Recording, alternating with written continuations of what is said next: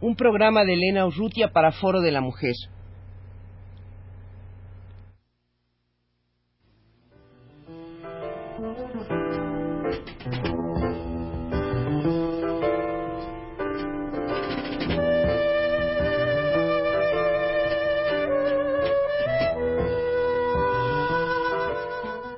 Foro de la Mujer.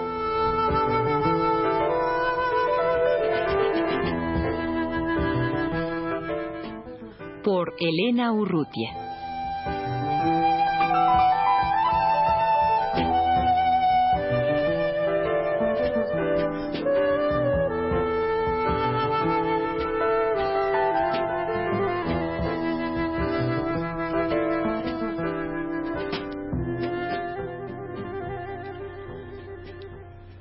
Guadalupe Rivera, Guadalupe Rivera Marín, actualmente senadora suplente por el estado de Guanajuato, hace exactamente dos años, el 8 de diciembre de 1980, que tomó posesión como coordinadora del programa de integración de la mujer al desarrollo. En estos dos años, pues han ocurrido muchas cosas, ha habido un desarrollo realmente muy efectivo en esta tarea que Guadalupe Rivera tomó en sus manos. Y ahora, dos años después, en este cambio de administración, en que se cierra de alguna manera esta primera etapa, eh, Guadalupe, que en el curso de los dos años se ha doctorado en Derecho en la UNAM, en, con mención honorífica, Guadalupe Rivera está con nosotros. Y me gustaría, Lupe, que pues que viéramos un poco a la luz de, aquella entrevista que tuvimos hace dos años a raíz de la toma de posesión de tu parte, que viéramos qué se planteó en, en esos momentos y qué es lo que, lo que se ha realizado. Entonces, eh, recuerdo que concretamente eh, tú me hablabas de tres aspectos que eran fundamentales eh, para en, primer lugar, era la participación de la mujer campesina en el proceso de desarrollo. En segundo lugar, en materia de educación, estaba la participación de las mujeres en la toma de decisiones en materia educativa. Y en tercer lugar, la necesidad de creación de programas para las mujeres jóvenes entre otras la integración de la mujer en el proceso de la producción alimentaria, precisamente en el momento en que pues se trataba de implantar en México el sistema alimentario mexicano. No sé si a la luz de estos tres puntos que se habían señalado podamos ver qué es lo que se ha realizado o qué, y desde luego pues añadir otros más. Con mucho gusto, Elena. Eh, me da una enorme satisfacción que después de dos años en que tuvimos aquella tan agradable entrevista, podamos ahora eh, retomar los cuestionamientos, porque de, esta forma eh, yo misma me daré cuenta de qué fue lo que faltó de nuestro programa, pero qué otras cosas hicimos a cambio de ello. Eh, la forma en que está esbozada la entrevista es perfecta para que platiquemos. Entonces, Lupe, lo que tú te planteaste en el momento de, de, tomar posesión de esta coordinación del programa de integración de la mujer al desarrollo, eh, se, cumplió? Se, ¿Se llevó a sus últimas consecuencias? ¿Hubo modificaciones en el camino? Sí, Elena, hubo, eh, se cumplió más aún más de lo que nos habíamos propuesto, porque por la relación que acabas tú de hacer, en esta relación, por ejemplo, no se menciona la necesidad que había de que México tuviera un plan de acción eh, ya esquematizado, ya que pudiera ponerse en práctica. Y nosotros nos abocamos a la tarea hace un año, más de un año, precisamente cuando nos dimos cuenta que las acciones sueltas carecían de, solidez, a elaborar un plan de acción. Elaboramos este plan de acción siguiendo un poco el modelo del plan de acción de la India, que es excelente. O sea que nos agregamos un componente más eh, a lo que es el Plan Global de Desarrollo de México, el componente de, servicios sociales a las mujeres necesitadas, que no lo contempla el Plan Global de Desarrollo por obvias razones. Así que el plan de acción contempla los mismos rubros que, el plan global, o sea, educación, trabajo y empleo, salud, alimentación y nutrición y vivienda. Además del quinto componente que es el que acabo de mencionar, el de eh, atención a las mujeres eh, necesitadas en condiciones desfavorables.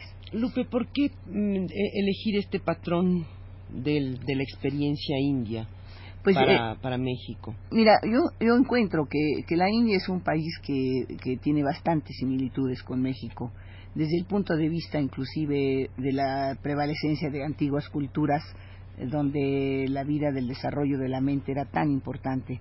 En la India como en México, mi criterio es eh, que México fue en los tiempos prehispánicos lo que hoy podríamos decir un país de yogas, de gente que se dedicaba al desarrollo espiritual, si tú lo quieres llamar así, al, desarrollo de la mente, impulsando también el desarrollo físico. Acabo de oír un programa ahorita que venía para acá, precisamente aquí mismo en Radio Universidad, eh, donde, donde se comenta, se hizo un comentario de cómo los antiguos prácticas del deporte de nuestros antepasados indígenas, como era el juego de pelota, como era el, gladiador, todos ellos estaban enseñados a coordinar el ejercicio mental con el ejercicio físico. Entonces, en mi criterio, la India es un, eh, como China, son pueblos en donde el desarrollo del espíritu, de todas las, de todas las, los controles mentales, eh, fueron similares a los nuestros, a nuestros antepasados indígenas. Y por eso a mí me parece que eh, si vamos a trabajar básicamente con la gente más humilde, que es la gente que tiene más componente de, tradiciones indígenas, debemos de conocerlos a fondo y basarnos en algunos aspectos que otros pueblos que tienen estos componentes están ya poniendo en práctica. Además, el plan de la India, eh, aunque parezca quizá extraño, es un plan bastante moderno. Lupe, yo quisiera que echáramos un poco marcha atrás eh, antes del momento en que se echa a andar esta coordinación del programa de integración de la mujer al desarrollo. ¿Qué había habido en México en este sentido, encaminado a, concretamente a, la mujer, a la protección de la mujer, al desarrollo de la mujer? Pues Elena, el, el análisis que se puede hacer es eh, rápido, había muy poco. El Consejo Nacional de Población tenía un estudio, un diagnóstico que nos sirvió a nosotros de base, en cierta forma, para hacer nuestro trabajo.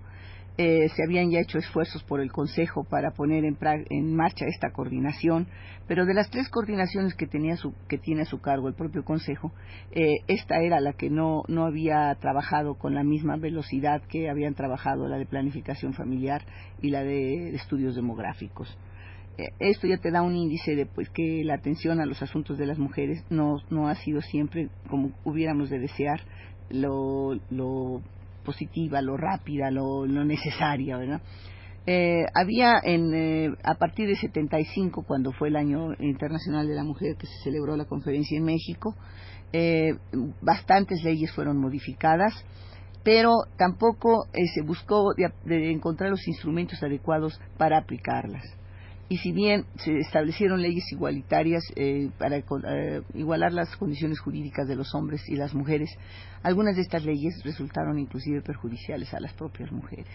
Como por ejemplo. Como por ejemplo la, ley del divorcio que se modificó en el sentido de que cuando una mujer trabaja, ahora, y si el marido no tiene trabajo, ahora debe pasarle una pensión alimentaria a la mujer.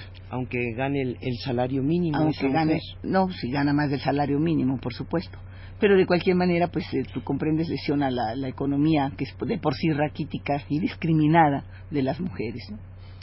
Eh, además, eh, si nosotros trabajamos con un equipo, trabajamos con mucho entusiasmo para poder participar en la conferencia de reforma agraria, llevando a Roma en esa ocasión un, un, proyecto de resolución que fue aprobado en el que la FAO debía dedicarse y poner todo su esfuerzo en trabajar por la mujer campesina. Y cuando fuimos a Copenhague para la revisión de lo que había hecho México en los cinco años del quinquenio sobre la mujer, eh, nos dimos, desafortunadamente, eh, percibimos que no habíamos hecho gran cosa. No teníamos ni plan de acción, ni declaraciones, ni siquiera llevamos un informe completo a la conferencia de, Nueva de, Copenhague. Así que al regreso de Copenhague eh, pusimos todo nuestro empeño para que, para que eh, contar con un plan de acción.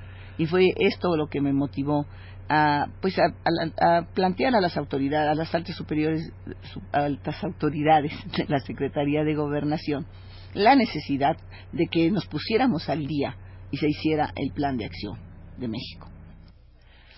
Hace dos años, Lupe, tú me hablabas eh, del programa que, incluía dos aspectos que debían de tomarse en consideración, la realización de un trabajo nacional y el cumplimiento al que obligaban las resoluciones de las Naciones Unidas que México había apoyado en este sentido, y además de las resoluciones que habían sido propuestas directamente por México, a las que desde luego pues había que dar un cumplimiento prioritario.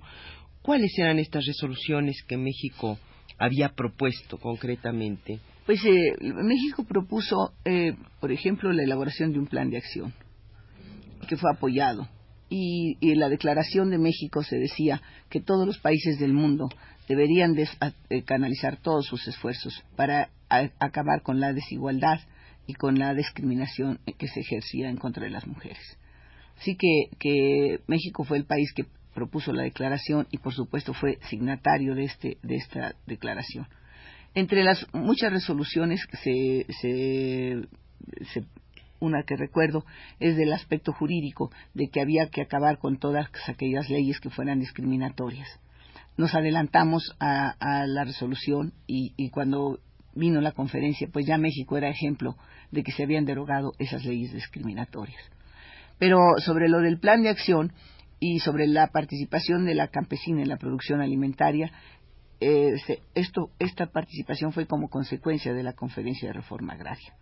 Y esto nos ha traído eh, pues bastantes motivos de satisfacción, Elena, porque hemos recibido un franco apoyo de, las instituciones, de, todas las instituciones eh, que forman el, sistema de Naciones Unidas, y tenemos ya un plan de trabajo que ya se está realizando con mucho éxito, en donde eh, en 13 ejidos se han creado unidades agroindustriales para las mujeres campesinas y ya están trabajando bajo los auspicios de las Naciones Unidas. Lupe, en el momento en que, en que tú tomas posesión de esta coordinación del programa de integración de la mujer al desarrollo, habían pasado de hecho cinco años después de la conferencia internacional que tuvo lugar en México, cinco años en que según lo que tú me dices y lo que era evidente, pues se había muy, hecho muy poco en el, en el sentido de, del apoyo, de la protección, del cuidado de la situación de la mujer. A partir de ese momento, en 1980, se echa a andar esta oficina, que ya era algo muy concreto y muy físico, en donde, en donde se, se, se, iba, se iban a establecer una serie de mecanismos para para este desarrollo.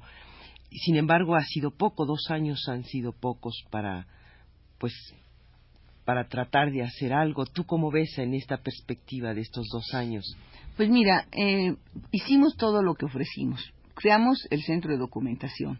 Como tú sabes, toda la información que había sobre la mujer eh, se, se, recopiló en la conferencia de 1975. Teníamos una oficina y ahí se manejaba la información.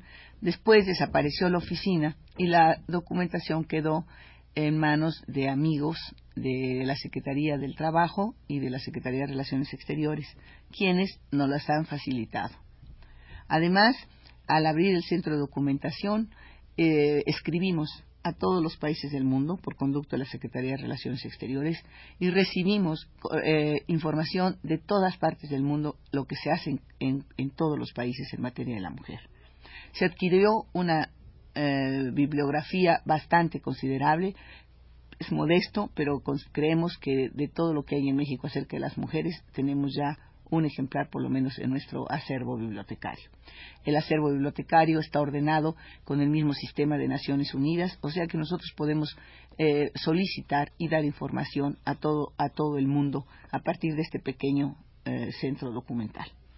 Lupe, el tiempo se nos ha terminado, pero yo quisiera que siguiéramos conversando sobre este asunto tan, tan importante las próximas semanas. Eh, si te parece, la próxima semana retomaremos esto que dejamos así. Con mucho gusto, Elena.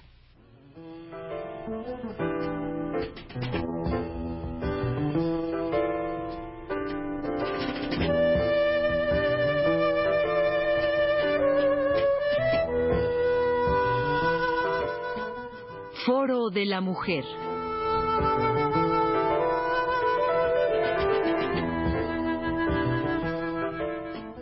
por Elena Urrutia.